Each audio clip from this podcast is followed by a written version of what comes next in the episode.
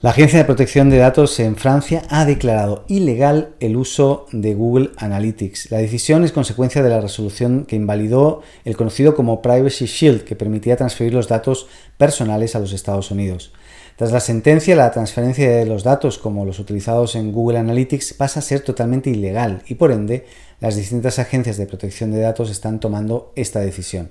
El primer país en bloquear Google Analytics fue Austria hace poco, en enero, pero ya era sabido que se extendería a más países, pues la sentencia del Tribunal Superior de Justicia de la Unión Europea es extendible a distintos países y a distintas empresas.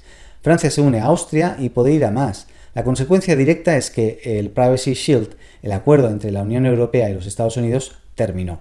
Ahora mismo lo que tenemos es una situación donde empresas como Google o Meta están viendo como eh, con la ley en la mano eh, sus principales herramientas digitales están siendo declaradas ilegales.